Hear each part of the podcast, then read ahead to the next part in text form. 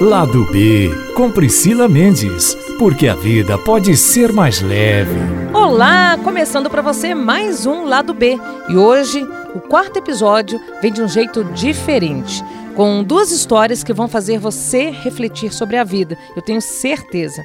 É a Semana das Crianças e eu decidi mostrar um pouco da realidade de dois grandes guerreiros, o Lucas, de 12 anos, e a Ana Clara, de 9 eu estive com eles na AMR, que é a Associação Mineira de Reabilitação, que fica aqui em Belo Horizonte, e onde há anos cada um deles busca vencer suas limitações, quebrar o preconceito e a falta de respeito. Complicado, né, gente? Mas Infelizmente, isso existe. Confesso para vocês que eu saí de lá com um grande aprendizado.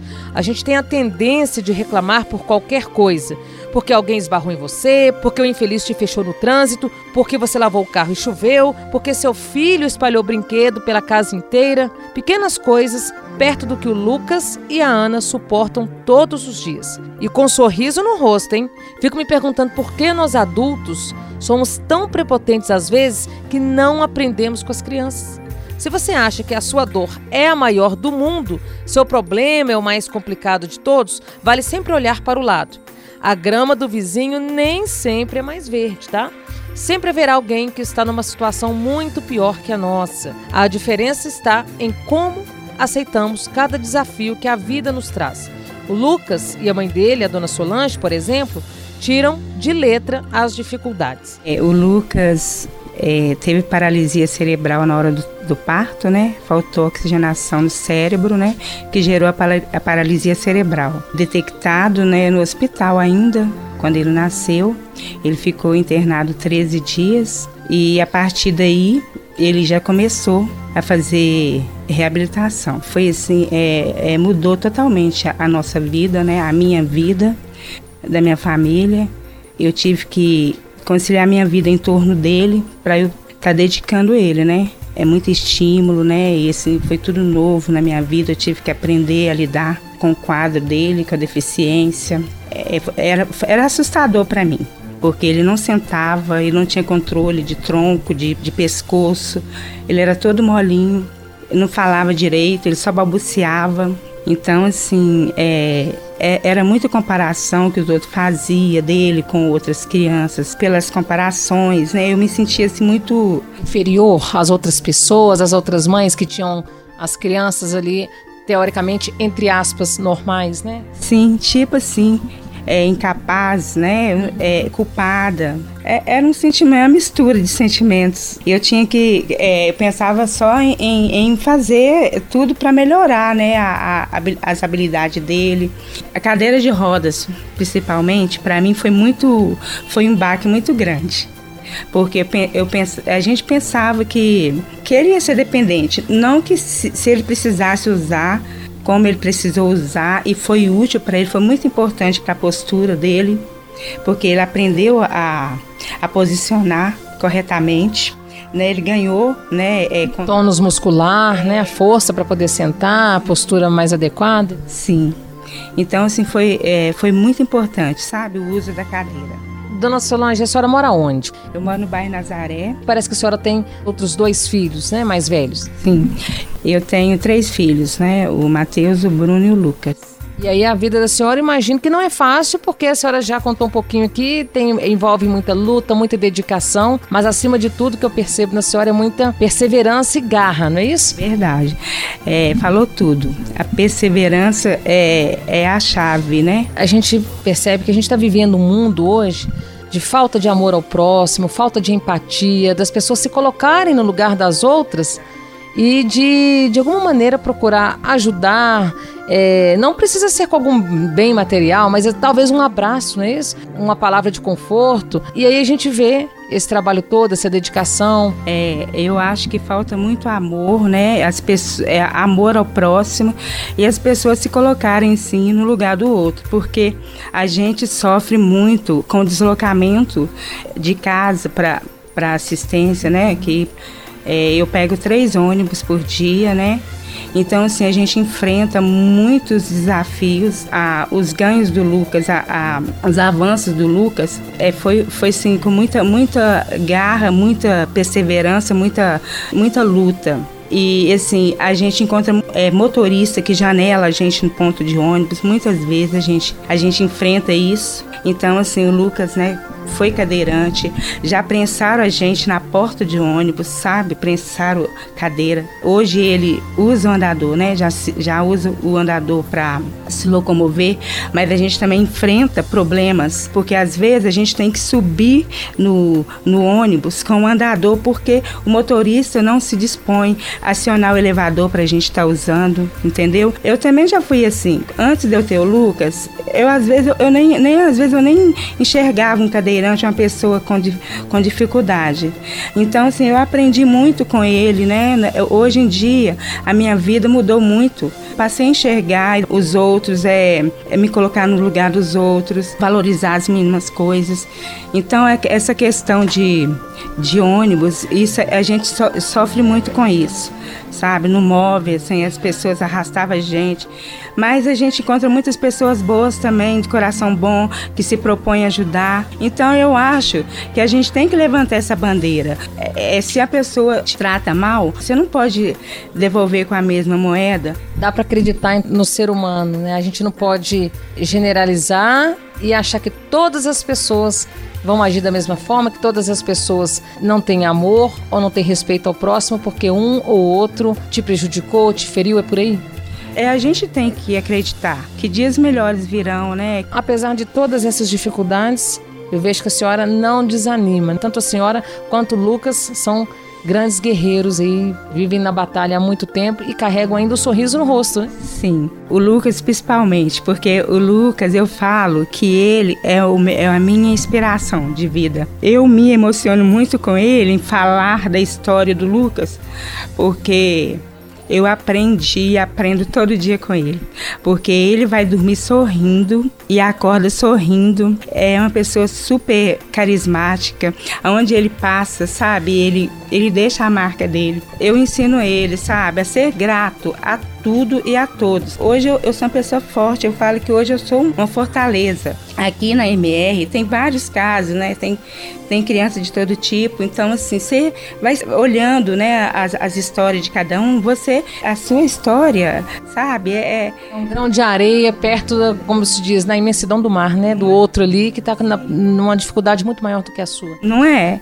Então, é, é isso que me dá força, sabe? É, garra para me correr, fazer. É, é, correr atrás, né? É, tudo que, que for bom para o Lucas, sabe? É, então, assim, eu sou muito grata a Deus, em primeiro lugar, né, por me dar força. Eu peço a Deus todo dia força, saúde. Cada conquista dele, para mim, é uma vitória. Eu estou impressionada do tanto que o Lucas é um guerreiro mesmo, a gente pode dizer, né? Porque sai de casa cedo, vai para a escola, tá aqui fazendo os exercícios, tendo acompanhamento. Então você imagina isso, essa maturidade que às vezes as pessoas olham para uma criança que tem uma certa deficiência, qualquer que seja, e subestimam a capacidade dessa criança. O rádio não tem imagem, mas aí conversando com você, o tempo todo ele está aqui sorrindo. O mínimo que a gente pode ter por essas crianças é um grande respeito. Isso, é respeito acima de tudo, né? E o amor, né? Porque o amor é, eu acho que o amor, ele move montanhas, né? Ele te dá esperança. E o Lucas, mesmo com as dificuldades na fala, fez questão de dar um recado. Olha só. Feito. Então, que todas as crianças sejam assim felizes, né, Lucas? Como é. você. É. Que Papai do Céu te abençoe. Amém. Perceberam, gente, o quanto que essa história traduz a essência da palavra perseverança? E que tal agradecermos mais ao invés de reclamar?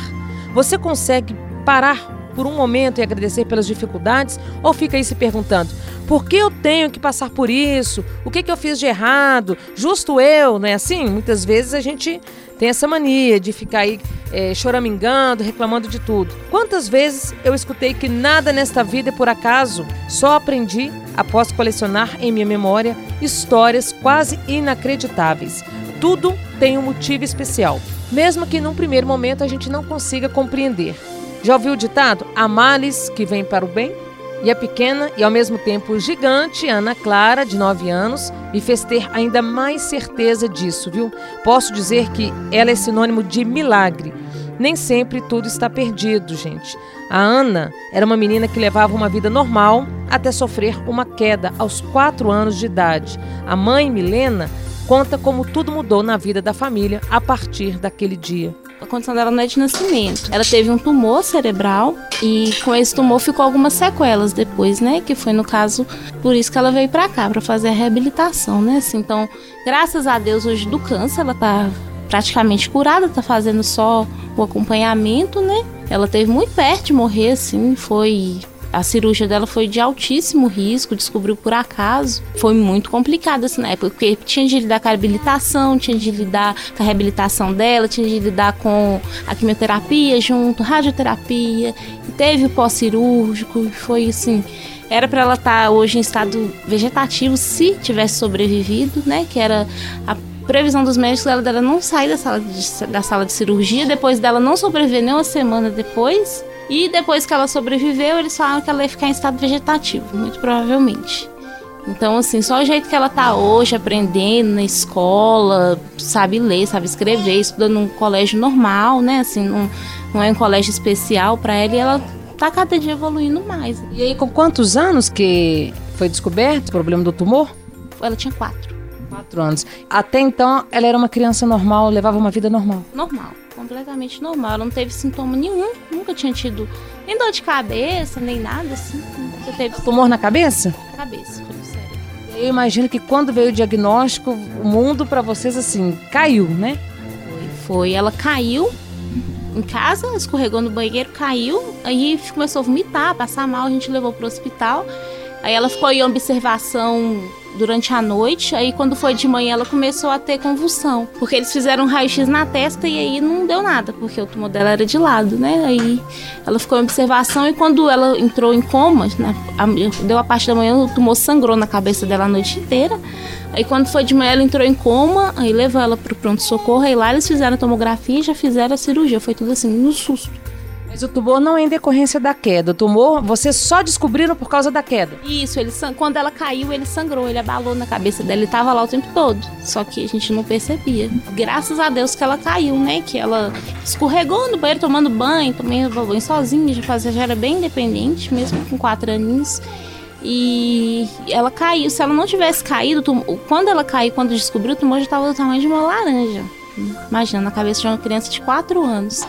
Se fosse para ele, né, acontecer isso, pra gente descobrir sozinho, talvez não tivesse jeito mais, né? A gente pode dizer que ela é um milagre, né? É um milagre. O próprio médico, um outro médico que tava junto quando ele passou depois, né, e viu ela, falou, ele surpreendeu dela tá viva. Ele falou, gente, assim, tá vivo ainda, quando ele viu ela no na enfermaria do hospital depois, porque ninguém acreditava que ela fosse sobreviver, nenhum médico. Assim. Eu imagino que tudo isso trouxe um grande aprendizado para vocês, né? A gente passa dificuldade, a gente passa, né, todos os problemas, mas você nunca viu ela reclamando, você nunca viu ela, ela tá sempre feliz, ela tá sempre de bem com a vida, mesmo com tudo que aconteceu com ela, com tudo que ela fazia antes que hoje ela não faz mais, assim, né? E ela estuda, da escola ela vem direto para aqui para MR, para fazer reabilitação, chega em casa muito tarde, tem que lidar com para casa, com o trabalho, com a vida dela é bem corrida assim, mas nem por isso ela deixa de ter o um sorriso no rosto, ela deixa de estar feliz, ela deixa de estar bem-humorada. Ela é a nossa força mesmo, assim, vem dela mesmo. E o pai, o Ademir, diz que a filha veio mais para ensinar e não para aprender. As lições que ela trouxe que tudo isso que trouxe pra gente não foi só para ela, foi para a família inteira. Cada membro da família tirou alguma coisa de melhor para aprender, para conviver com aquilo, para aprender a lutar com aquilo, para aprender a perseverar contra aquilo. Eu mesmo algumas vezes reclamava, né, tal de você trabalha, você paga aluguel, você, você faz isso. Ah, não não tô conseguindo comprar o carro, não tô fazendo. Aí quando você chega em casa, a sua filha tá no hospital, entre a vida e a morte, aí você dá valor porque é importante de verdade, sabe? É muito duro, né? A gente não tá preparado como os pais, né? A perder uma criança, a, a ter que ir lá enterrar uma criança e tudo, e a gente passou muito próximo disso, muito perto. Fica as lições, né? De, de que, que é importante de verdade, né? né, né assim, na, na vida da gente, né?